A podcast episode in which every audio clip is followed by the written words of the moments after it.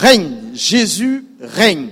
Règne, règne, règne, règne, règne encore. Et que la gloire soit à toi. Au nom de Jésus, Amen. Bon, je suis bien content de me retrouver parmi vous. Je vais dire merci aussi à Martin et Sylvie Robitaille. Euh, je les ai connus en, en 2007, euh, ici dans cette ville-là même. Et c'est eux qui m'accueillent là.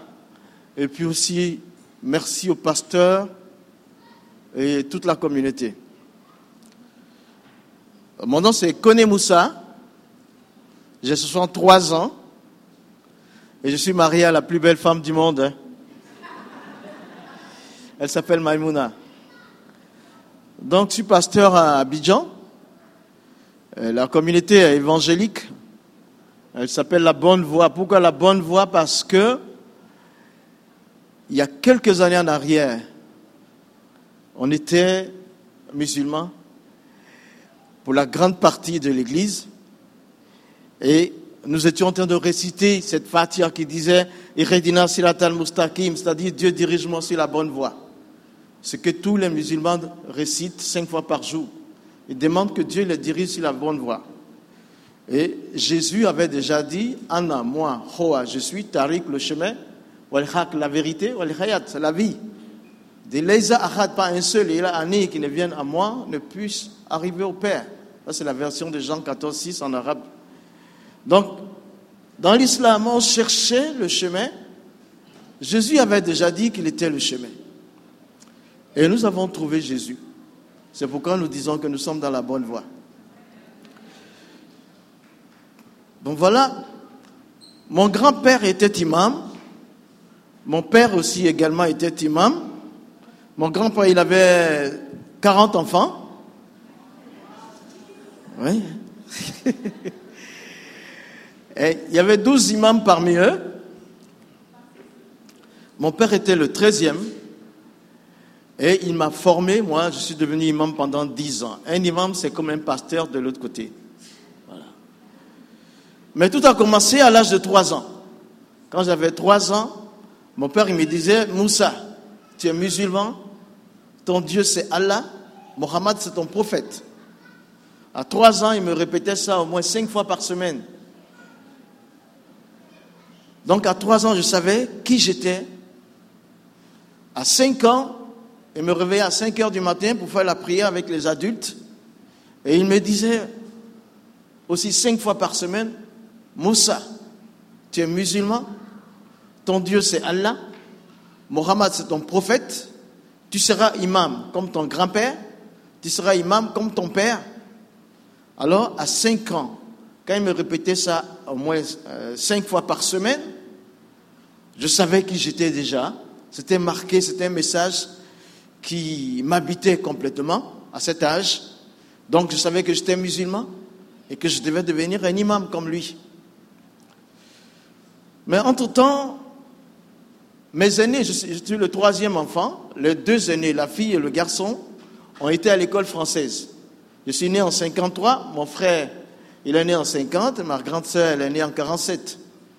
Donc, ils sont allés à l'école française, et moi, le père ne voulait pas que j'aille à l'école française. La famille a insisté, il m'a laissé partir, mais ça a duré trois semaines. J'ai fait CP1, ma première année, c'était trois semaines. Parce que j'avais des problèmes de vue, puis je n'ai pas pu continuer. Après ma convalescence, j'étais donc à la maison pour apprendre le Coran. Mon père était pour moi un héros. Je voulais lui ressembler, je voulais être un imam comme mon père.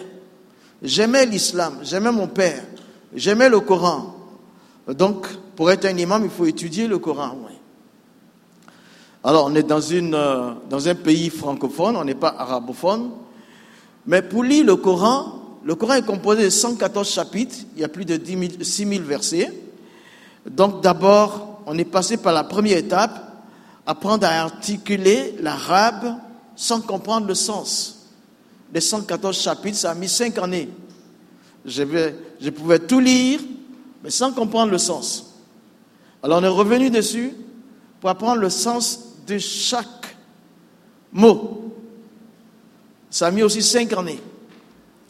Normalement, quand j'avais 14 ans, 14, 15 ans, j'avais fini de lire tout le Coran et je pouvais comprendre le sens. Mais un jour, on faisait ce qu'on appelle le tafsir.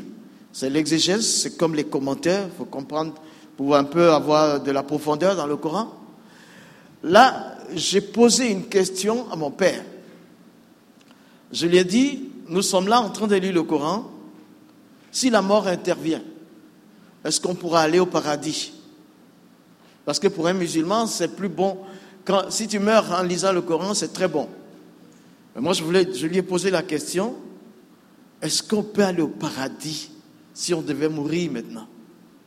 Vous savez pourquoi? Le Coran m'avait montré à quoi ressemblait le paradis. Également, m'avait montré à quoi ressemblait l'enfer. Et moi, je trouvais que le paradis, c'est tout, beau. Mais l'enfer, c'est pas bon. Je ne voulais pas aller en enfer. Mais je n'avais pas la certitude. Donc, je demandais à mon professeur, mon père, quand je lui posais la question, trois fois, il m'a répondu.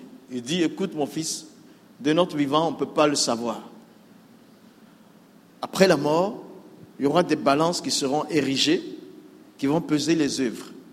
Si nous avons plus de bonnes actions, nous irons au paradis.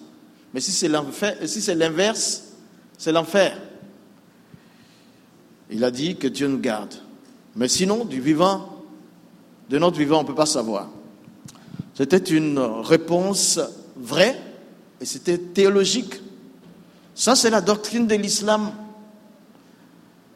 De notre vivant, on ne peut pas savoir si on va aller au paradis. C'est une réponse scripturaire. Donc moi, j'étais là et il y a quelque chose qui m'a fait peur. Parce que là, j'avais déjà 14, 15 ans. Je savais que je pouvais mourir à tout moment et je ne connaissais pas ma destination finale. Donc, dans, mon enfance, j'étais habité par l'angoisse de rentrer dans l'éternité. L'angoisse. Et entre les deux lieux, paradis et enfer, il y a un canal, c'est la mort. Donc, normalement, la mort, elle me faisait peur. Des fois, je me réveillais en sursaut, en pleine nuit, et je regardais autour de moi. Quand je voyais les murs de la maison, je me disais, je suis encore sur terre. Et si ce n'était pas le cas, où est-ce que je serais? Je ne connaissais pas ma destinée finale. Je ne savais pas où mon âme allait rester. J'étais troublé, angoissé, j'avais peur même de mon ombre. J'avais peur de la mort. Ce matin, tu es là. Est-ce que toi tu sais où tu passeras l'éternité? Si tu devais rentrer dans l'éternité ce matin. Parce que le rendez-vous de la mort ne peut pas être différé. Mais est-ce que tu es prêt à rencontrer Dieu? Moi j'avais ce problème à 14 ans. Ça changer mon comportement. Mais j'ai continué quand même de suivre l'islam, d'étudier avec mon père. Et ma famille n'était pas riche, mes aînés n'étaient plus à la maison, le frère était en France, la sœur s'était mariée, elle était enseignante en primaire. Et lui, il est revenu, il est parti à 18 ans, il est revenu à 40 ans. Il avait fait trois doctorats. Mais je continuais d'étudier, de remplacer mon père quand il n'est pas là, dans la mosquée jusqu'à ce que j'ai un remplacement sur des plateformes de forage pétrolière. Parce que comme je faisais des petits contrats pour aider la famille, ma mère, elle me plaisait beaucoup. Je n'aimais pas la voir souffrir. Je voulais lui donner beaucoup d'argent. Donc, entre-temps, dans la journée, je faisais des petits contrats. Et on m'avait dit qu'il y a des plateformes, il y avait le pétrole, il y a le pétrole en Côte d'Ivoire, il y a des plateformes, il y a des navires qui viennent pour forer. Et si tu passes deux semaines à bord, tu as beaucoup d'argent je voulais beaucoup d'argent pour maman. J'ai postulé à l'embarquement, je suis allé six, euh, six mois durant, il n'y avait pas quelqu'un qui avait manqué. Mais au sixième mois, un matin à 5 heures, il y a quelqu'un qui a manqué. On a fait l'appel, il n'est pas venu. Bon, c'était l'occasion pour moi. L'officier de recrutement, il m'a appelé. Jeune homme, c'est ton tour. C'était vraiment mon tour. Il me demande, tu as déjà fait la navigation? Jamais. Je n'ai jamais fait. C'est dangereux ce travail, je vais y aller. Je suis parti pour deux semaines. J'avais très j'avais aucune spécialité, mais je, faisais tout à tous les postes. C'est pas compliqué. On te dit nettoie cette surface. Il y a la graisse qui est là.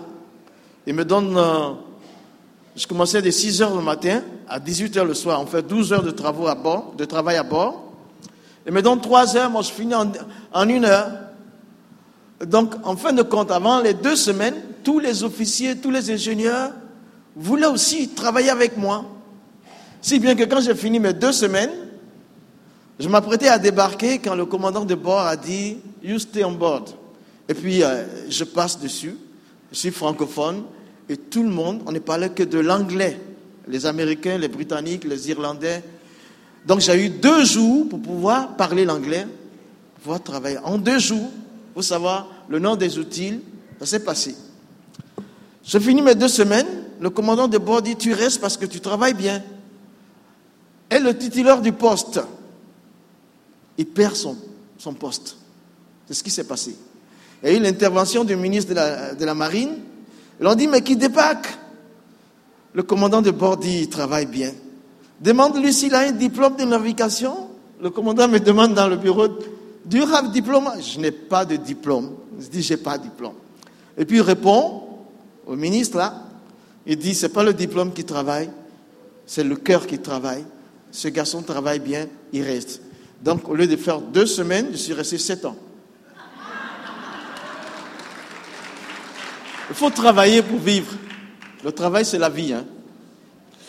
Bon, là, les choses allaient se préciser. Finalement, on avait terminé le contrat en Côte d'Ivoire, on était dans le golfe du Mexique. Et tous les Africains avaient débarqué. Je suis resté le seul. J'avais 35 ans. J'étais le seul noir africain. À bord, on était 200 membres d'équipage. Donc le commandant de bord, il me remarque, il s'appelle M. Welford. Tu es Moussa? Est-ce que tu es musulman? Je dis oui. Un musulman. J'étais fier de ma religion, j'affichais ça. Oui, je suis musulman. Alors il me dit, ce soir, je viens te voir dans ta cabine. Comment Le commandant qui vient me voir, moi le plus petit. Bon, à 18h, à 20h, je commençais à lire mon Coran, j'étais assis. J'entends frapper à la porte, c'est M. Welford. Il est rentré, il avait un livre noir dans ses mains. Malheureusement, quand je l'ai vu, quand je l'ai vu, j'étais bien content. Malheureusement, ma joie fut d'une courte durée, parce qu'il avait ce livre noir-là. C'était écrit dessus Holy Bible, Sainte Bible. Je dis, mais ça, c'est le livre des chrétiens. Viens me voir avec ça, va souiller ma cabine.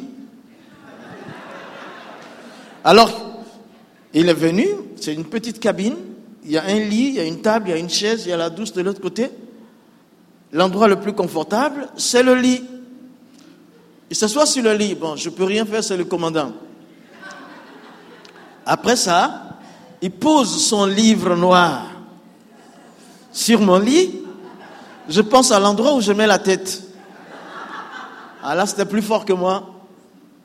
Je lui ai rien dit, lui. Mais je suis venu vers ce livre-là. Je l'ai saisi de mes deux mains. Je suis parti par la première fenêtre du bateau, la plus proche. Et j'ai jeté la Bible dans la mer. C'est tombé, j'ai regardé flotter au creux des vagues. Et puis je respirais. J'étais bien content. Et quand je me suis retourné, M. Welford, il avait le sourire jusqu'aux oreilles. Il souriait, là, ça m'a touché. Parce que je pensais lui avoir donné un bon coup. Et puis il sourit, je dis, mais ces chrétiens-là, on ne peut pas les avoir. Mais pourtant, je ne me suis pas arrêté à là. Je lui ai dit, vous commandez hommes et machines à bord, vous êtes rentré chez moi, dans ma cabine, avec le livre des chrétiens. Peut-être vous voulez me parler de Jésus. Si vous recommencez, je débarque, je vais chez moi. Mais chez moi, ce n'était pas la porte d'à côté. On était dans le golfe du Mexique. Et il m'a dit, euh, doucement, mon garçon, il avait l'âge de mon père. Et il est parti tranquillement, sans rien dire. Les jours qui ont suivi, cet homme s'était attaché à moi. Quand il sort de son bureau, il demande où je travaille. Et puis, on me dit, une fois, je travaille avec l'ingénieur mécanique. On me dit, il est dans les machines là. Je faisais du dégraissage. il est arrivé avec une canette de coca bien glacée, il fait chaud dans les moteurs.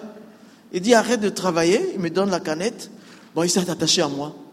Et j'étais surpris. Je dis, mais cet homme est bon. C'est dommage qu'il soit chrétien. Il est vraiment bon. Ça me dérange. Alors, j'ai passé quatre ans là, sur coup, avant d'aller en vacances. Et quand je partais, sur le helideck, là-haut, l'hélicoptère atterrit sans nous prendre pour aller euh, à l'aéroport du pays où nous sommes. Il m'a accompagné jusqu'à là-haut. J'ai dit, mais moi j'ai eu beaucoup d'argent, mais ça va finir parce que ma famille est pauvre, toi tu es riche. Il me dit, ne dis pas que je suis riche, j'ai ce qu'il faut pour ma famille parce qu'il est difficile à un riche d'entrer au paradis, autant il serait difficile à un chameau de passer par le trou d'une aiguille. Et cette parole, pour moi, je n'avais jamais touché à une Bible. La première que j'avais touchée, je l'avais jetée. Donc, je ne savais pas que c'est une parole de la Bible. Je dis, mais il craint Dieu. Mais pourquoi il est chrétien, cet homme? C'est une parole qui m'avait touché. Je suis venu là, passer des vacances chez moi.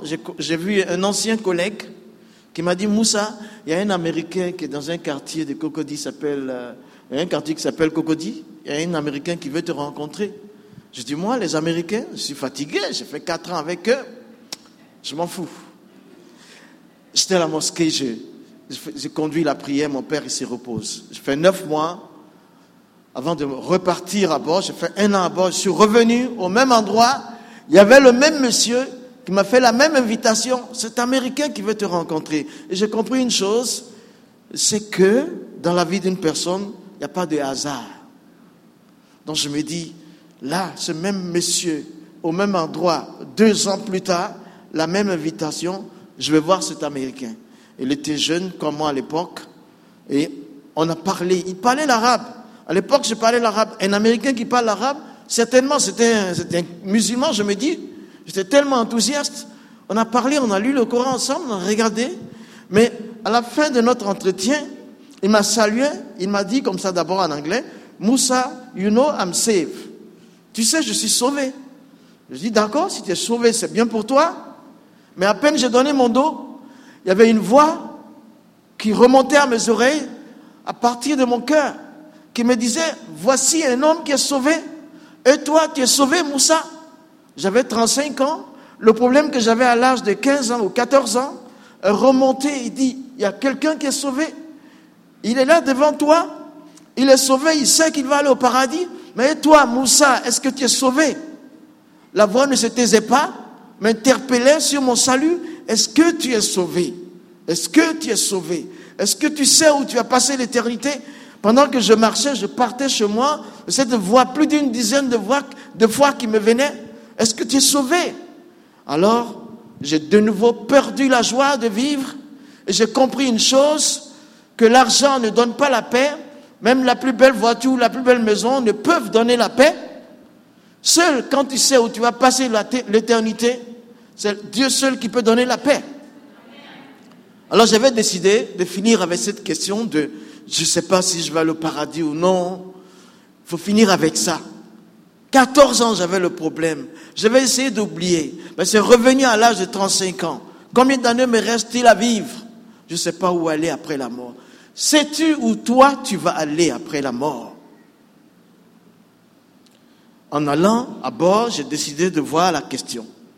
J'ai pris un autre Coran qui était de arabe anglais, j'avais déjà arabe français à bord, dans le but de chercher, pour moi, le Coran c'était le livre de Dieu, donc c'est lui qui pourrait me parler de où je vais passer l'éternité. Donc tous les soirs, je suis assis dans ma cabine, je commence à chercher. Je dis, Dieu, dirige-moi, je veux aller au paradis. Mais je ne sais pas. Alors, pour commencer mes investigations, c'est la sourate 100. Sourate, c'est chapitre. Centième chapitre du Coran, à partir du verset 3, il me dit comme ça li la kanudun, wa zalika la shahidun, wa li la. Ça veut dire, l'homme est ingrat envers son Seigneur et il est témoin de son ingratitude. Le Coran dit que tout homme, tout être humain est ingrat envers Dieu. L'ingratitude, c'est le péché. Il veut dire que tout le monde pêche. Tout le monde pêche contre Dieu et tout le monde est témoin du péché qu'il commet. Il sait qu'il pêche, il sait que Dieu sait qu'il pêche, il sait qu'il est témoin de son péché, il sait que Dieu sait qu'il est témoin du péché qu'il commet. Voilà mon statut que le Coran me dit, je suis pécheur. Alors j'accepte, je n'ai pas demandé à exister, Dieu m'a créé, il me dit, je suis pécheur. D'accord, je suis pécheur, je suis d'accord. Alors, mais en tant que pécheur, je veux rentrer au paradis. Qu'est-ce que le Coran fait pour moi? C'était ça mon but. Qu'est-ce qu'il fait pour moi?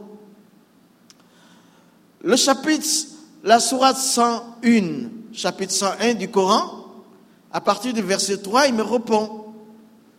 Il dit, فَأَمَّا سَكُلَتِ مَوَازِينُهُ فَهُوَ فِي شَاتِ رَادِيَاتِ وَأَمَّا مَنْ كَفَتِ مَوَازِينُهُ فَأُمُّهُ خَاوِيَاتِ وَمَا أَدْرِيكَ مَا خِيَخَ نَارُ خَامِيَاتِ Ça veut dire, si tu fais les œuvres bonnes plus que le péché, plus que les péchés, tu iras au paradis. Mais si les péchés surpassent les bonnes œuvres, naru khamiat, tu iras dans le, tu iras dans le feu ardent.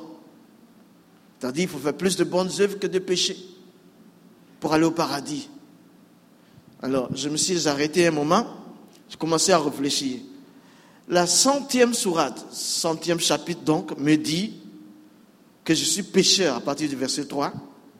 Et la 101e me dit de faire plus de bonnes actions que de péchés à partir du verset 3. Donc j'essaie de réfléchir. Comment, en tant que pécheur, mes actions bonnes peuvent surpasser les...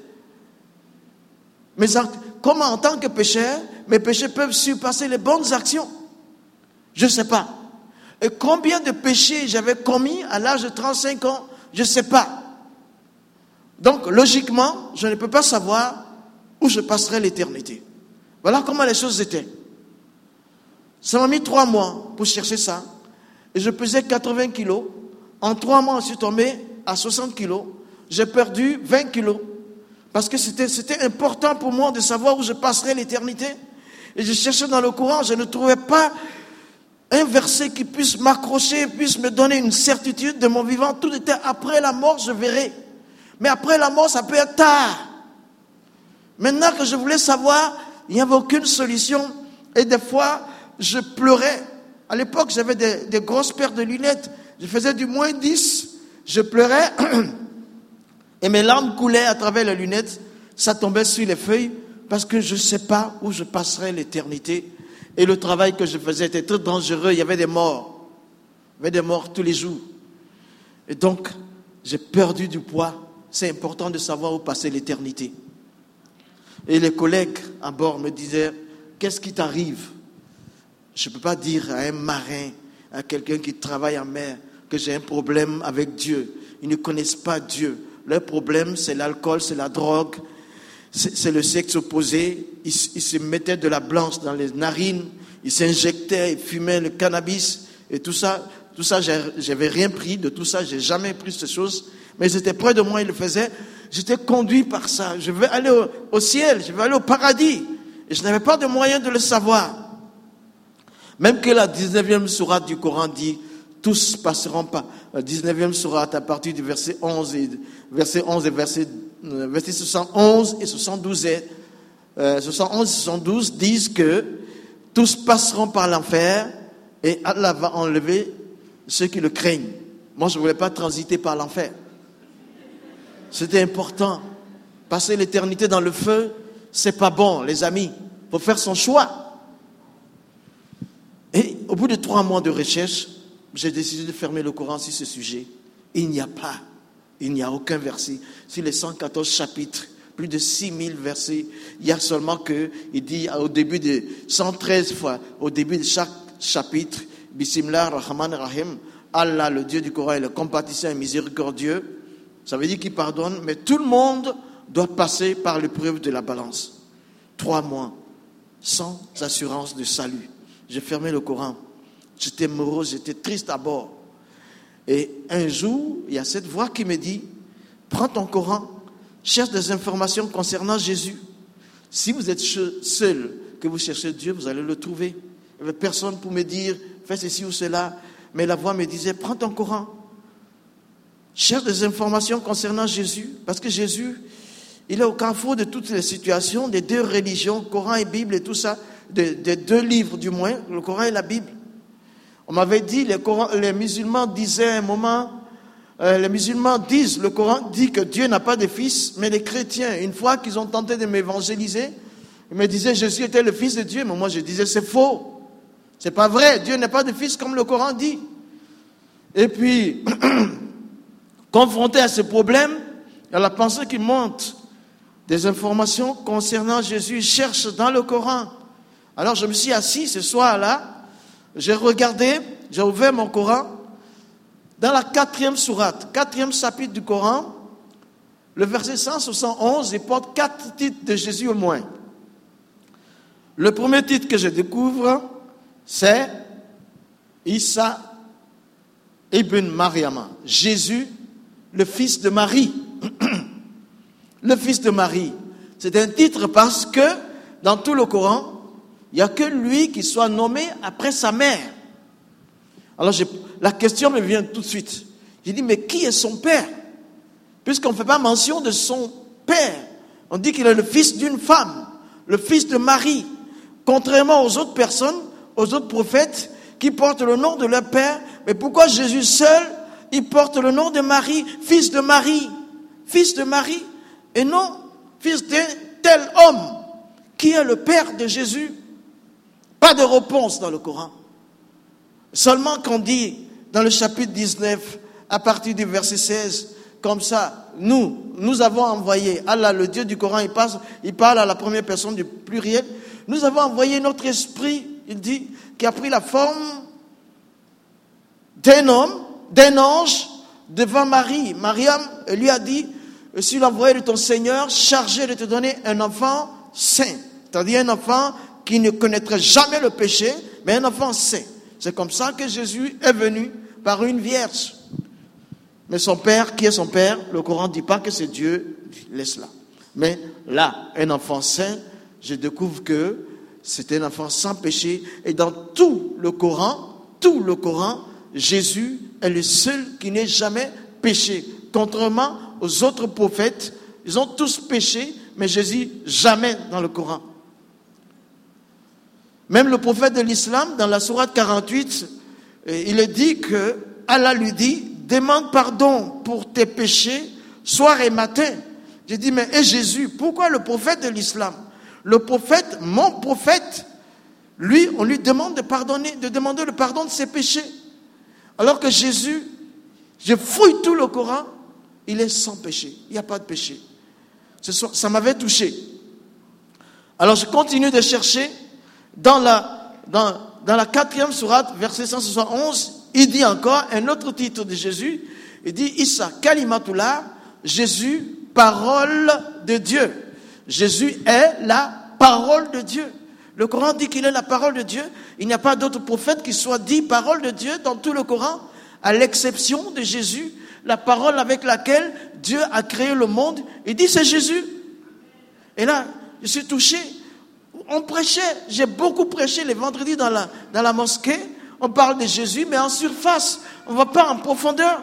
Mais là, j'étais confronté à aller en profondeur. Je trouve qu'il est la parole de Dieu. Et même dans la troisième sourate, verset 39, Jean-Baptiste là-bas, Jean-Baptiste, il s'appelle Yahya dans, dans, le Coran, il dit, Jean-Baptiste, Yahya est l'envoyé du Seigneur pour témoigner de la parole de vérité. Donc, ça veut dire, Jean-Baptiste a été envoyé pour rendre témoignage que Jésus est la parole de vérité.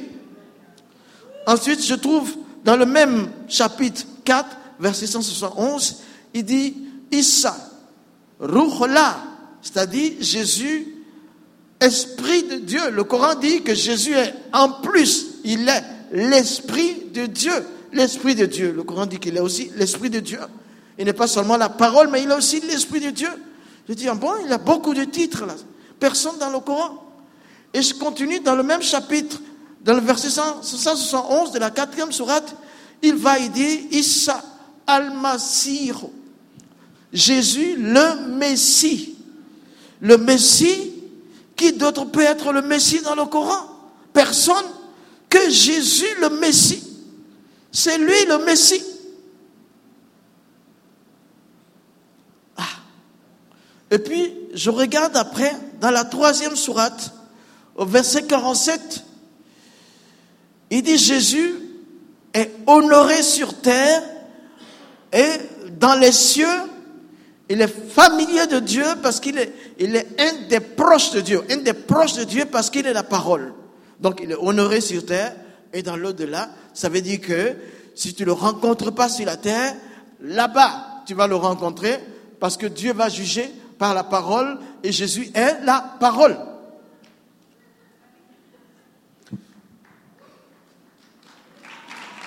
En ce moment-là, ce qui se passe, il y a à partir du Coran, il y a une crainte et un respect à l'endroit de Jésus dans mon cœur que je n'avais jamais reçu. Je commençais à le respecter et avoir peur de lui, avoir la crainte. C'est un respect et une crainte révérentielle. Et donc, je dis, celui-là, il faut tout faire pour le rencontrer. Donc, je ferme doucement le Coran. Ce soir-là, je me couche tranquillement. Et le lendemain, je vais travailler, on dort de ce côté de la plateforme du bateau là, et on travaille de l'autre côté. Tout le long de la journée, j'étais, j'étais intrigué par la découverte de ce Jésus-là dans le Coran. Mais je ne me suis pas arrêté à là. Je suis venu le soir, la voix dit continue de chercher pour Jésus. La crucifixion de Jésus. Donc, la crucifixion de Jésus, cherchez dans le Coran. Je regarde. Là, il faut faire attention. Dans la quatrième sourate, au verset 156 et 158, ces deux versets de la quatrième sourate rejettent la crucifixion de Jésus.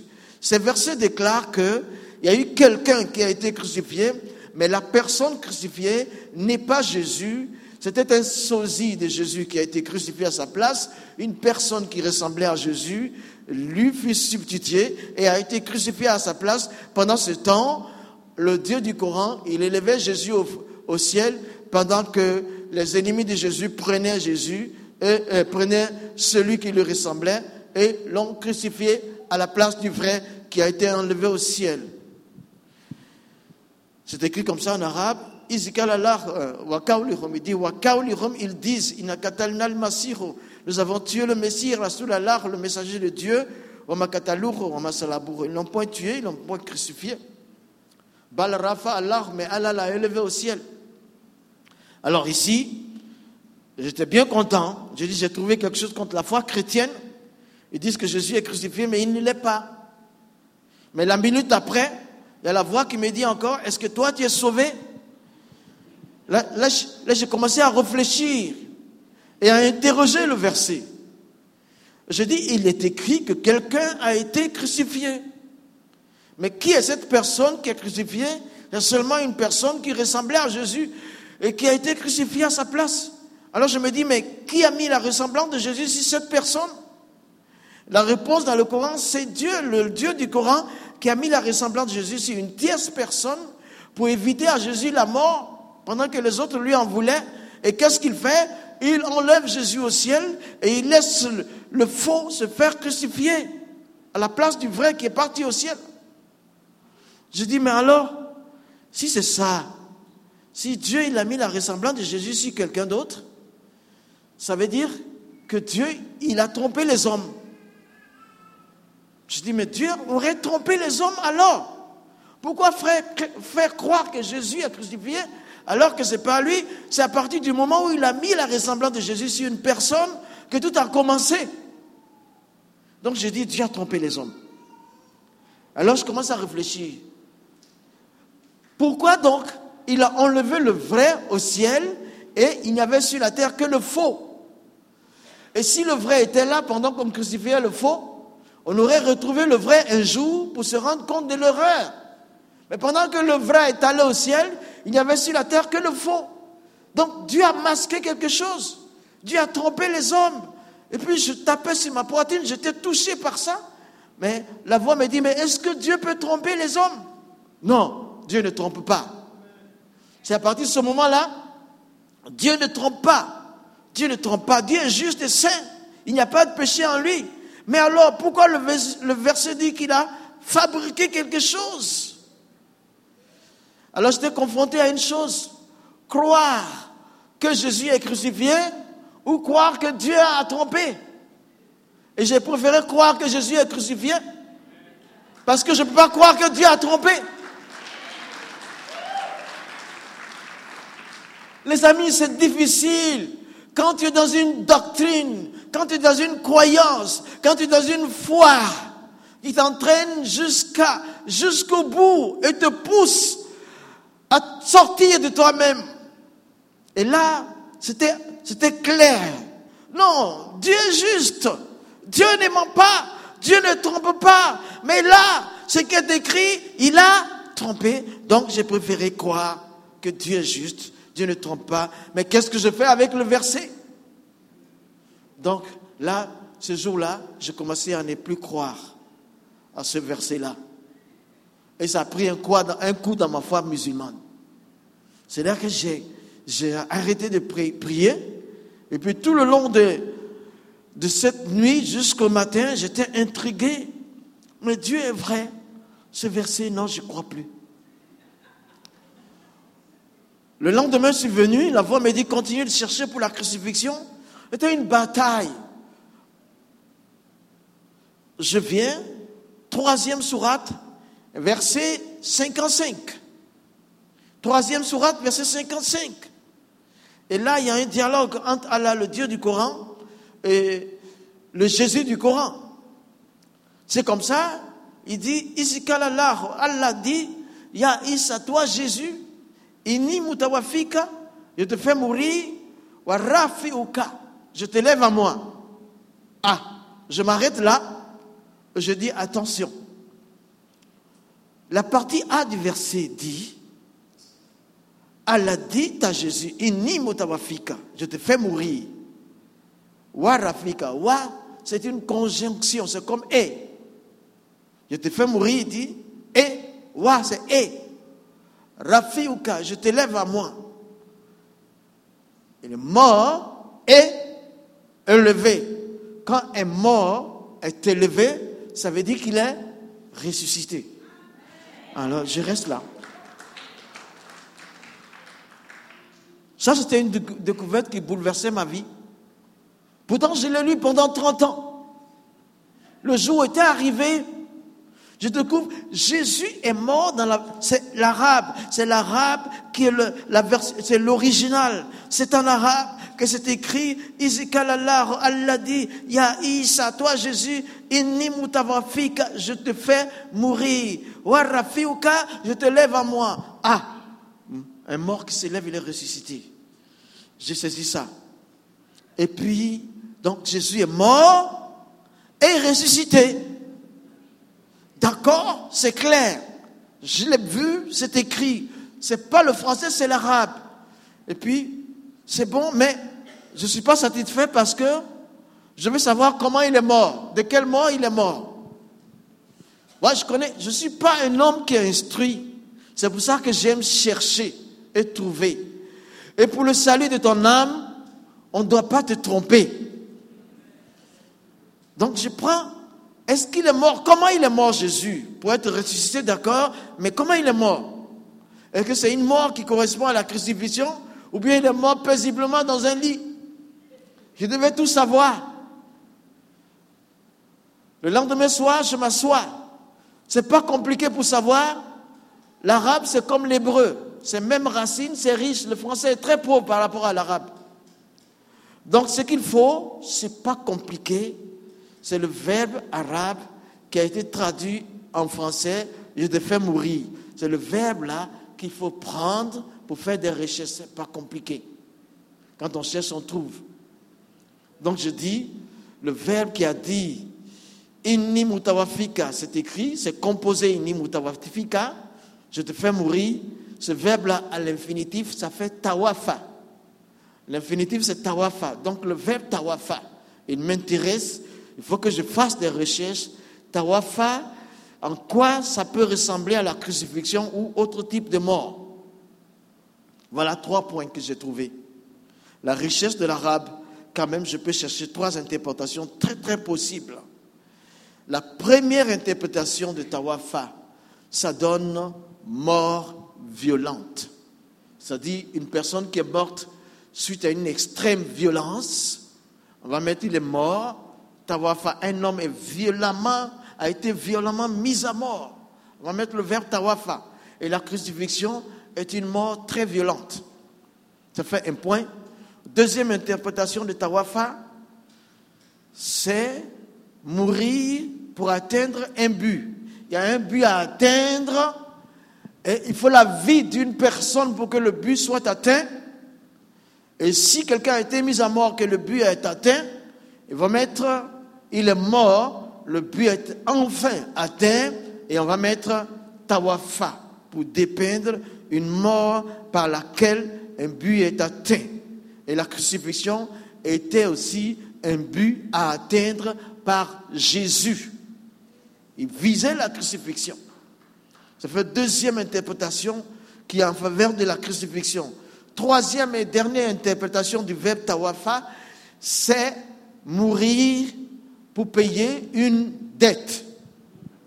Et là, la dette est élevée, extrêmement élevée, que le diamant ne peut pas payer, l'or ne peut pas payer, l'argent ne peut pas payer, aucun métal, rien ne peut payer.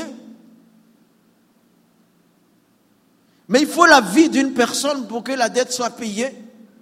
Donc il y a cette personne qui a été mise à mort et la dette a été payée. Quand on va l'écrire, enfin la grande dette est payée parce que quelqu'un a été mis à mort. La dette est valablement payée, certainement payée. Elle a été payée. On va mettre Tawafa.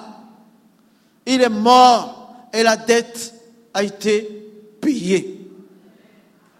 Ça, c'est, ça, c'est, ça, c'est le sens réel de la crucifixion. Nos dettes envers Dieu par le péché étaient énormes. Et Jésus est mort. De sa vie, il a payé la dette. Et plus tard, quand j'ai lu la Bible, plus tard, plus tard, plus tard, 1 Corinthiens 6, verset 20 dit,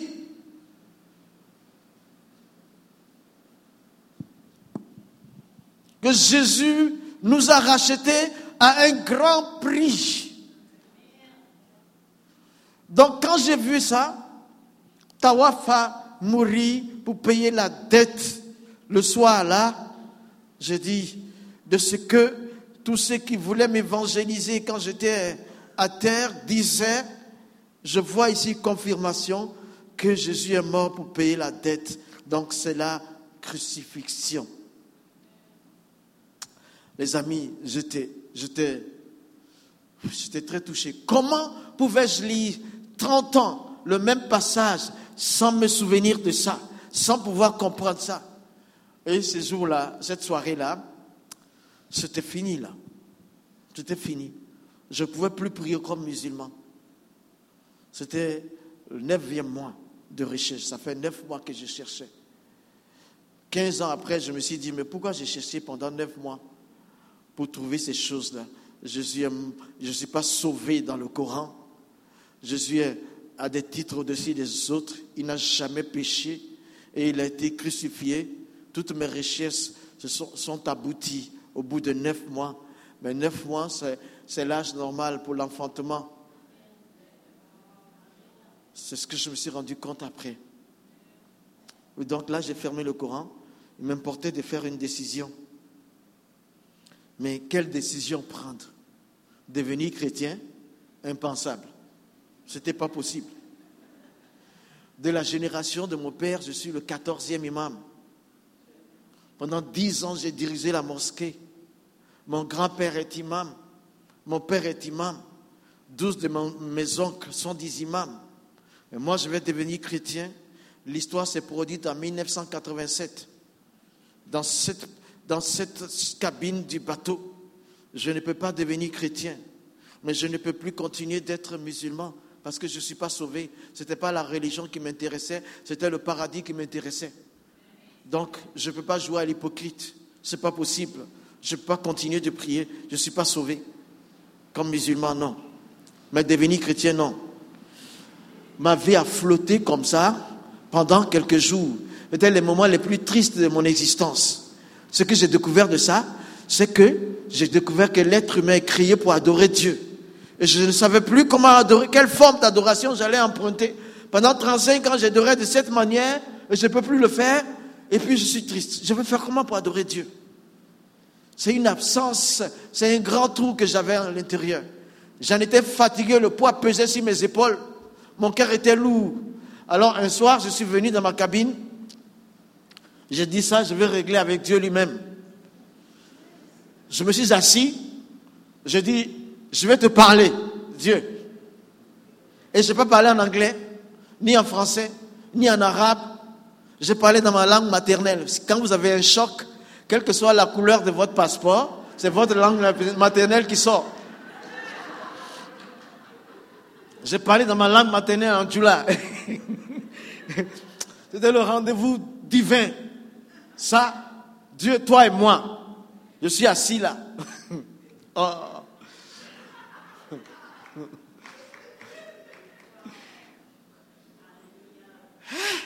Une âme doit être sauvée. Je dis à Dieu, tu sais qui je suis. Maintenant, j'arrive plus à prier comme musulman. La raison est très simple. Je ne suis pas sauvé. Et puis Jésus qui est au-dessus des autres. Et il est vraiment crucifié.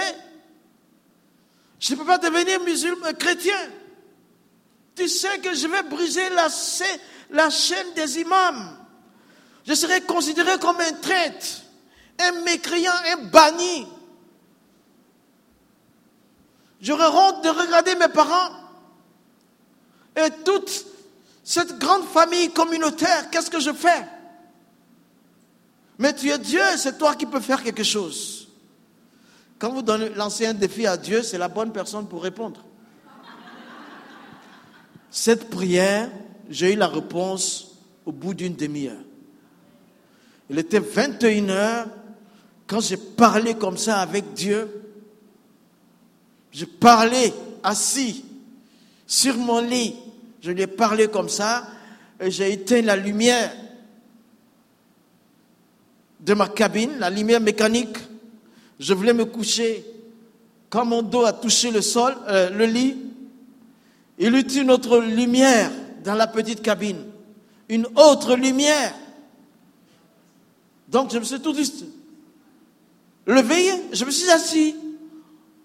Je suis étonné, j'ai bien éteint. Il y a une lumière qui s'est faite. Elle semblait un peu distincte. Mais le temps que je reviens de ma surprise, je sentais une présence dedans. Je sentais une présence. Et puis la présence, elle était tout près de moi, m'a touché l'épaule droite.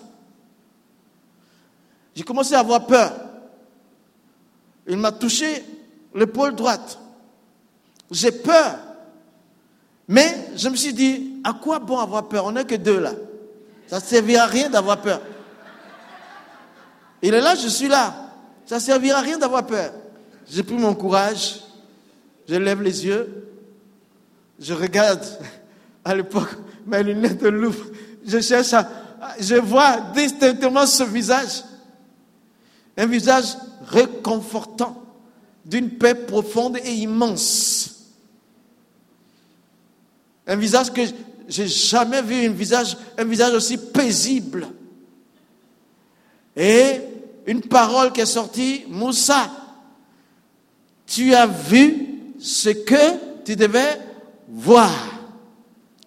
Tu as entendu ce que tu devais entendre.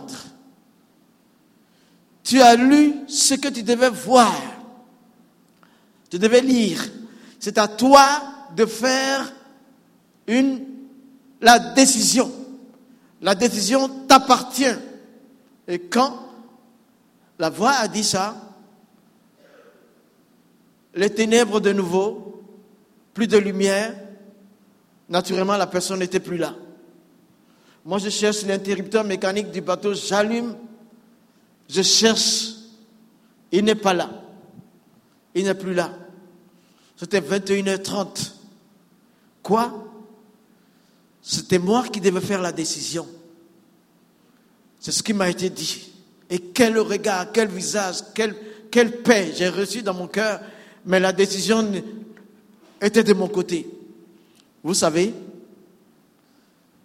tu sais, tout a été fait pour que tu ailles au ciel. C'est tout fait déjà, il n'y a rien à refaire. Ce n'est pas ton père, ce n'est pas ta mère, ce n'est pas ton époux, ton épouse, ou même ton pasteur ou quelqu'un d'autre qui va décider à ta place. C'est toi qui dois décider. Pour le ciel, c'est toi, ça doit venir de toi. 21h30, jusqu'au matin, je n'ai plus dormi. Je suis parti travailler de l'autre côté du bateau. Je suis revenu le soir à mon lieu de rendez-vous, c'était dans ma cabine, et je vais encore reparler avec Dieu. Je dis, non, hier ça ne m'a pas suffi. Il faut, que tu me parles de nouveau. Mais d'ailleurs, aujourd'hui, je n'éteins pas la lumière. Je vais voir vis-à-vis ce que tu vas faire encore. Pourtant, la nuit précédente, ce n'était pas un rêve. Hein. Je vais voir, je n'éteins pas la lumière. Je commençais à m'habituer à parler avec Dieu. Et puis, là, quand j'ai fait cette prière, j'ai attendu 20 minutes, il n'y a rien qui s'est passé. 20 minutes, comme rien ne se passait, le seul livre qui était dans ma cabine, c'était le Coran. C'était sur ma table, devant moi. J'ai dit, bon, alors, comme il ne se passe rien, ça veut dire que je dois rester musulman. Je prends le Coran, je commence à lire, je commence à lire. Au fur et à mesure que je lisais, mon cœur revenait dans le Coran. Et j'étais emporté, j'étais complètement revenu dans le Coran. Mon cœur était complètement dans le Coran. Et subitement, je découvre du côté de la page droite une braise enflammée de la grosseur d'un ongle du pouce. Une braise comme ça, qui perçait les feuilles. Et le temps que je revienne de ma surprise, c'est une succession de petites braises qui venaient d'en haut. Le plafond était là, il n'était pas cassé. En dessous du plafond, petites braises qui tombaient uniquement au même endroit sur les pages du livre que je tenais dans mes mains. J'étais intrigué, je n'eus pas la présence d'esprit de rejeter, comme j'étais déjà attaché de nouveau. J'ai saisi, je dis, mais si ça doit brûler jusqu'à ma pomme, ma main, que j'aille avec, mais je ne peux pas relâcher. J'étais là, la couverture de carton dur a complètement consumé, m'attendant à recevoir des brûlures dans la main. Quand la couverture a complètement consumé, toutes les pages étaient parties, il restait dans mes mains que la cendre. En ce moment-là, le livre est parti tout enfumé. Il n'y avait plus de ce livre que la cendre dans mes deux mains, dans mes pommes.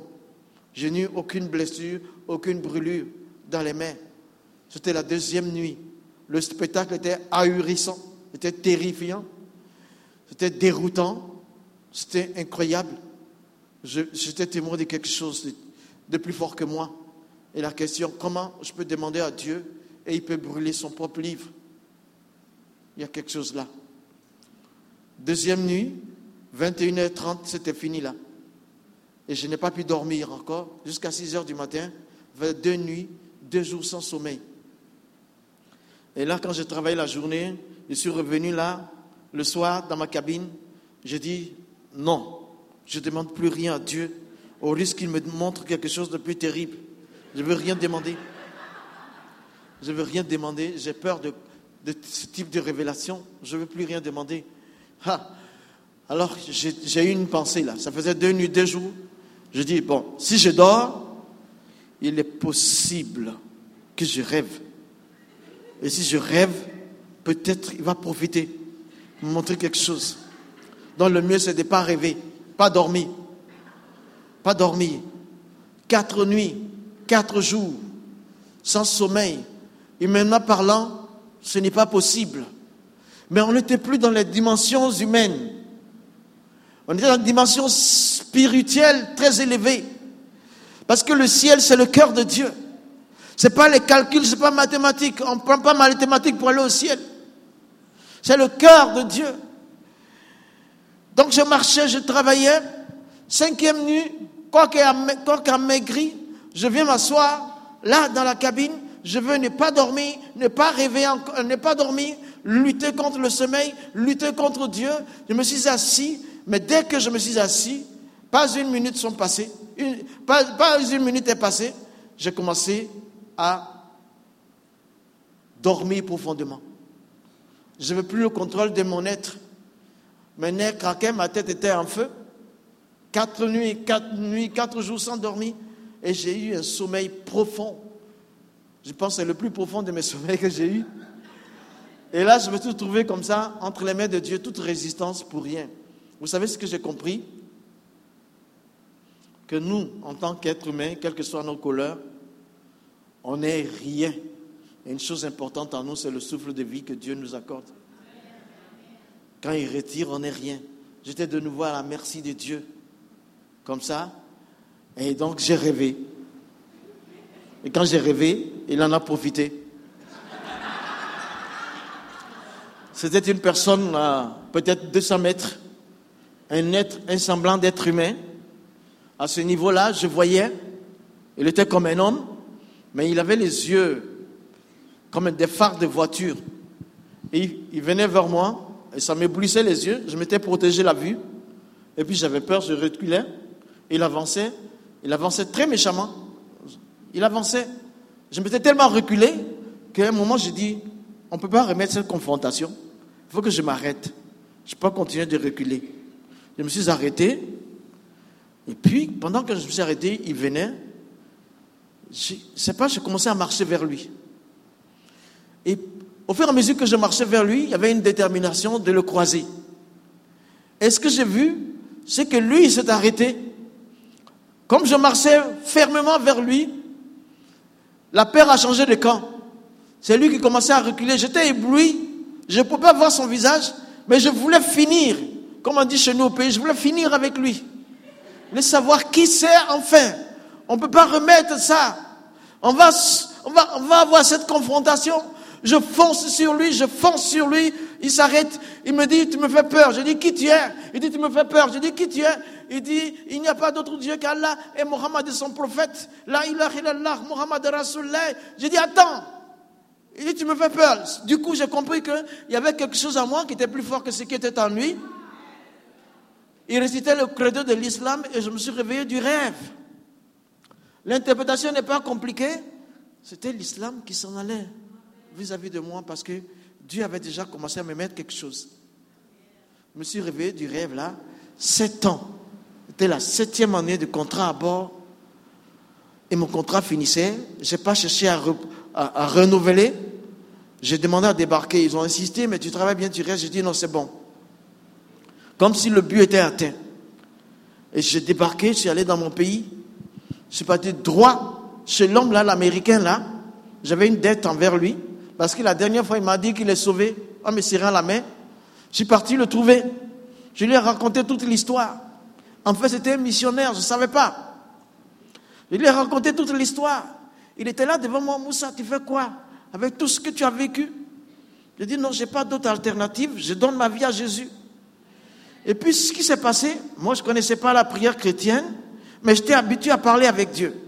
Sur le coup, il était face à moi, j'ai commencé à, à remercier Dieu un peu, et puis j'ai commencé à lui demander pardon, parce que je me connaissais grand pécheur. J'ai dit pardon pour mes péchés, pardon pour mes péchés, pardonne-moi mes péchés. J'avais un aspect différent. En 87, j'avais des cheveux euh, afro, comme une case. Des fois même, je mettais des outils dedans pour attendre un tournevis. Je mets dedans. Pendant que je travaille, je mets là. C'était gros comme ça sur ma tête. Et puis j'avais un jacket, une jaquette en blue jean, un pantalon jean, serré bien, les bas larges, et puis un t-shirt en bas avec l'effigie de Che Guevara. Voilà, c'était moi il y, a, il y a 30 ans environ. C'était comme ça, mais je demandais pardon à Dieu et tout était mouillé.